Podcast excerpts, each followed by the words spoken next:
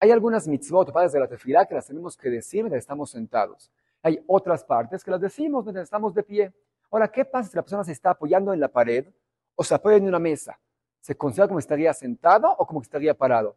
En la Gemara hay discusión, pero alejale hace si es que yo quito la pared o quito la mesa, la persona se caería, en ese caso se considera como que estaría sentado. Y por eso, en las mitzvot que tenemos que cumplir estamos de pie, mejor no apoyarse en nada, más que nada en la amidad, que además del problema de apoyarse también está el respeto que tenemos que tener con Hashem. Ahí mejor estar rectos y no apoyarse en nada, a menos que uno tenga alguna enfermedad, no se pueda parar.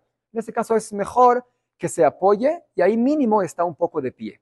Al otro lado, las mitzvot que tenemos que cumplir mientras estamos sentados, digamos los sefaradim, nos ponemos el tefilín de la mano cuando estamos sentados. Si es que no hay sillas, ahí se puede confiar en apoyarse en la pared y se considera como que estaría sentado.